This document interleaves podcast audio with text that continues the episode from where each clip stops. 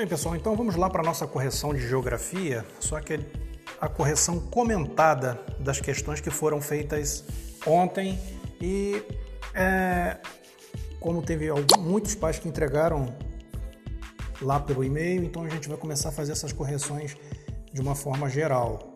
Tá? A questão 1, um, muitas pessoas migraram de cidade, de estado ou mesmo de país. Isso significa que elas hoje moram em um lugar, mas já moraram em outra localidade no passado. Por, por quais razões os migrantes mudam? Bem, normalmente, na maioria é, dos casos, a migração ocorre por melhores condições de vida, seja por emprego, em busca de locais aonde tem uma melhor infraestrutura. O que, que é infraestrutura? Bem, é, na, no, pode ser energia, lugares que têm energia elétrica, que tenha saneamento básico, tentando buscar sempre uma qualidade de vida e de saúde também melhor. E às vezes também educacional. Bem, essa migração também pode ser, se dar por, em função de conflitos que a gente tem visto nos últimos anos. Teve até um vídeo que eu comentei um pouco a respeito sobre isso. E fugindo de guerras, né? E vão para buscando outros países, outros locais. Bem, quais as outras razões que podem é, demandar esse tipo de migração? Aí é um leque enorme, tem várias outras. Essas migrações elas têm uma, um papel até muito importante em relação à cultura que elas agregam e levam com elas, hábitos, costumes e por aí vai, tá? Então essa seria a resposta dentro desse contexto, essa é a resposta plausível. Questão 2. O território brasileiro possui dimensões continentais, isto é, possui dimensões enormes quando comparados a outros, a outros países. Mas como ocorre a distribuição no território brasileiro? Bem, a distribuição no território brasileiro ocorre de forma desigual. Como assim desigual? Existem áreas, a distribuição quantitativa, isso é, de, de quantidade de pessoas, elas são distribuídas de forma desigual. Mas esse desigual que ele está se referindo, por exemplo, existem é, regiões do Brasil que tem uma quantidade enorme de pessoas. Já existem outras que existem poucas pessoas morando. Um exemplo disso, a gente tem o Sudeste. A região Sudeste é a região mais populosa do Brasil. A gente tem ali São Paulo, Rio de Janeiro, Espírito Santo e Minas Gerais. É o local onde você encontra é, a maior quantidade de pessoas. Quando a gente vai comparar o Sudeste, por exemplo, com a região norte do país, é onde você tem grandes extensões de terra também, mas a população é muito menor. Não se compara, por exemplo, com o tamanho da população que tem no Sudeste. Isso por quê? Bem, você tem uma quantidade de estados enormes na região norte, você tem o Amapá, Pará, Amazonas, Roraima, Acre, é, Rondônia, enfim, e esses estados, eles não têm, eles têm sim cidades, existem cidades é, urbanizadas, mas não tem a mesma quantidade de pessoas morando nela. Porque as características são diferentes do local da região, bem diferentes da do Sudeste. E o que acontece? Essa distribuição que acontece no território brasileiro, ela é desigual nesse sentido. Existem mais pessoas morando em um local do que outros que têm menos pessoas morando, tá? Bem, questão 3. Teve como principais características no seu início no litoral brasileiro. Bem, aí no caso seria uma das respostas da questão 3 a. Deixa eu ver aqui. Quais as características do início da colonização brasileira? Bem, as características da colonização brasileira já começa pelo fato é, de por, por terem os portugueses, quando aqui chegaram, na época, terem desembarcado, no, logicamente, no litoral, pois vieram de navios, é, foi justamente no litoral que começaram a fundar as primeiras vilas. Começaram o início do plantio de cana-de-açúcar. Açúcar era muito valorizado na época. e dentro de uma economia isso tinha uma expressão bem significativa, principalmente para abastecer Portugal, que Brasil até então era colônia de Portugal. E aí começaram com a plantação também de, eh, além da plantação de cana, começaram com a criação de gado. E essas duas situações, essas duas atividades, a pecuária e a agricultura, elas começaram a adentrar país adentro, começaram a entrar pelas regiões no interior do Brasil e começaram é, a desenvolver várias regiões. Nessa época, poucas cidades se desenvolveram, pelo menos no início. As que mais se desenvolveram foram São Vicente e Pernambuco, que no caso aqui no livro, nessa parte que a gente está estudando, não conta ainda com essa, com essa questão, só estou né, explicando, dando uma ênfase maior na resposta. A gente vai ver isso mais à frente, mais adiante. Mas teve como característica justamente a ocupação de terras no interior do país. Através do que? Da plantação de, de cana-de-açúcar e da criação de gado. Questão 4. A questão 4, no caso é de marcar, a gente não vai ter dificuldade para marcar, até porque ficou bem, bem é, nítida aqui a resposta, né?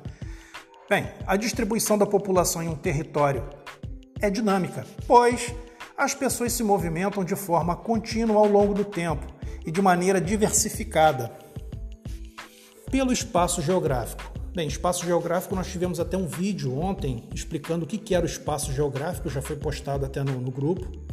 Bem, marque a alternativa correta quanto ao que as pessoas que migram trazem de valor cultural. Bem, vamos tentar lembrar aqui o que é valor cultural? É a dança, a gastronomia, é, às vezes o tipo de vestimenta, a roupa que as pessoas usam, a música, o folclore, é, enfim, é, o tipo de literatura e por aí vai. Tudo isso está ligado que à cultura, tá? É, então a letra A, fome, miséria e doença? Não, não, não tem nada a ver. B, desemprego e doenças? Também não. C, esperança, desemprego e doenças? Também não tem nada a ver. Bem, só restou diversidade cultural e costumes. Tá? Bem, o que, que, o que é essa diversidade cultural? É tudo isso que eu expliquei anteriormente. É a gastronomia, isso é, é os pratos típicos de cada região, as danças, as músicas, as vestimentas, é, a forma, às vezes, como se tratam doenças com determinados tipos de ervas, medicinais, né? e todos esses costumes de região para região. Afinal, como já falamos lá no início, o Brasil é gigantesco, né? bem grande. Então, por si só, ele é muito rico culturalmente. Bem, questão 5. Denomina-se imigração, migração o processo por meio do qual ocorre, bem, ocorre o quê? Aí a gente vai ter que marcar aqui a alternativa correta. Letra A. A entrada de estrangeiros em certo país, a mudança de uma família para outra casa dentro de um mesmo município, a saída de pessoas de um país para viver em outro, ou a mudança de pessoas de uma cidade para o campo? Bem, na verdade, a questão mais acertada aqui é a letra C. Quando pessoas saem de um determinado país para viver em outro país. Bem, então a entrada de estrangeiros em certo país. Bem, por que, que não é essa? A entrada de estrangeiros em certo país. Isso porque a gente está falando aqui, nós estamos falando aqui, é... perdão, só um minutinho. Consegui abrir. Nós estamos falando aqui, por exemplo, não é só quando entra em um país, mas ele está ele tá sendo mais específico na frase quando ele fala o seguinte, que é a saída de pessoas de um país para viver em outro país. Tá? Ele está sendo bem mais específico nessa questão. Está sendo bem mais é, criterioso. Letra D. A mudança de pessoas da cidade para o campo. Não tem nada a ver. Esse é um sistema de migração que é diferente, tá? Então a questão correta vai ser a letra, no caso, a letra C, em função, em razão dessas, dessa situação mais específica que ele está explicando de um país para o outro. Bem, aí nós temos a questão 6. E o que é essa questão 6? Vamos dar uma olhada. Sim, o mapa abaixo mostra o fluxo de migração. Aqui ele já está falando sobre migração dentro do território brasileiro. Quanto maior a espessura da seta, maior o número de migrantes se deslocando para o, é, para o estado apontado pela seta. Assinale a alternativa incorreta.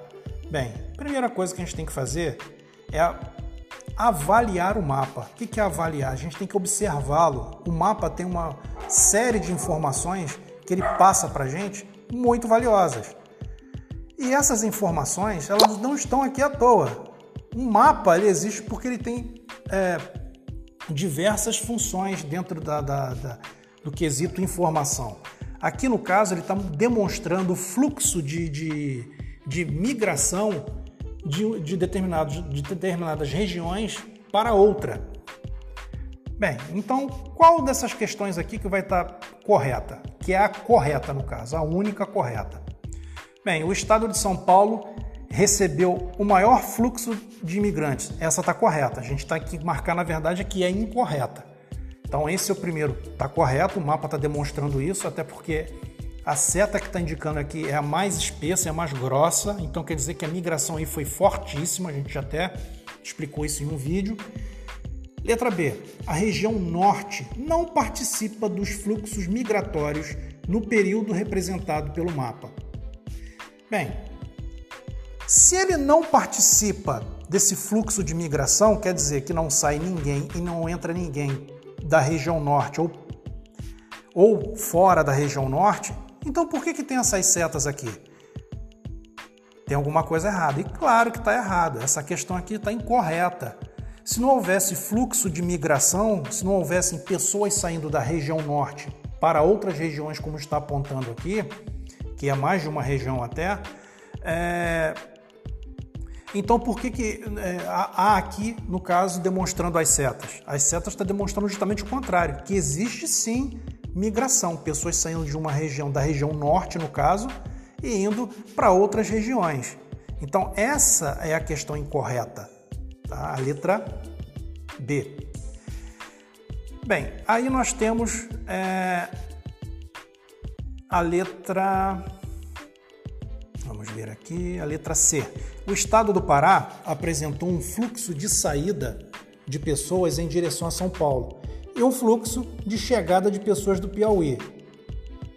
Bem, está correto, é o que está mostrando o mapa aqui. Esse fluxo está sendo representado exatamente pelas, pelas setas vermelhas, embora não seja tão espessa quanto a de São Paulo e outras regiões, mas isso está acontecendo sim. Bem, D. O fluxo de migrantes está mais concentrado entre as regiões Sudeste e Nordeste. Isso que a gente começou a falar desde o início, através dos vídeos explicativos, no livro também, é, frisa sobre essa questão e o mapa está muito bem representado, até porque esse fluxo está representado pela seta mais espessa, onde foi um fluxo bem grande, foi o maior que houve até hoje. É, e aí nós temos a questão 7. É, Atualmente, o Brasil atrai imigrantes principalmente de países como Bolívia, Paraguai, Argentina. Quais os motivos dessa migração? Bem, durante alguns anos, é, esse fluxo vem ocorrendo em função da, de, de questões econômicas e, e, várias outras questões é, que levaram essas pessoas a fazerem esse processo imigratório. Bem, Grande parte deles vem em busca de melhores condições de vida e de trabalho aqui no Brasil. Na atual circunstância, esses dados eles se modificam de ano para ano, eles mudam de tempos em tempos, nada é permanente. Então, quando foi feita essa questão aqui, realmente era dessa forma que estava acontecendo. O fluxo de pessoas vindo da Bolívia, inclusive, olha a quantidade de bolivianos que temos hoje por exemplo, no, em São Paulo. A gente encontra alguns também no Rio. Nos últimos anos cresceu muito, pessoas vindo de, da, da, da Bolívia em busca de melhores condições aqui. Já houveram até documentários falando sobre isso também, demonstrando essa situação. E diversos outros países. Bem, aí você fala, mas Wagner, por que, que não está ali a Venezuela? Que está tendo aquele problema político lá e tal, e o pessoal está saindo em massa de lá para o Brasil. Bem, lá eles saíram em função de uma de uma situação política, de uma calamidade que está acontecendo no país. O país passa por um processo é, meio ditatório, né? E eles estão com esse fluxo que é bem mais recente para cá, para o Brasil.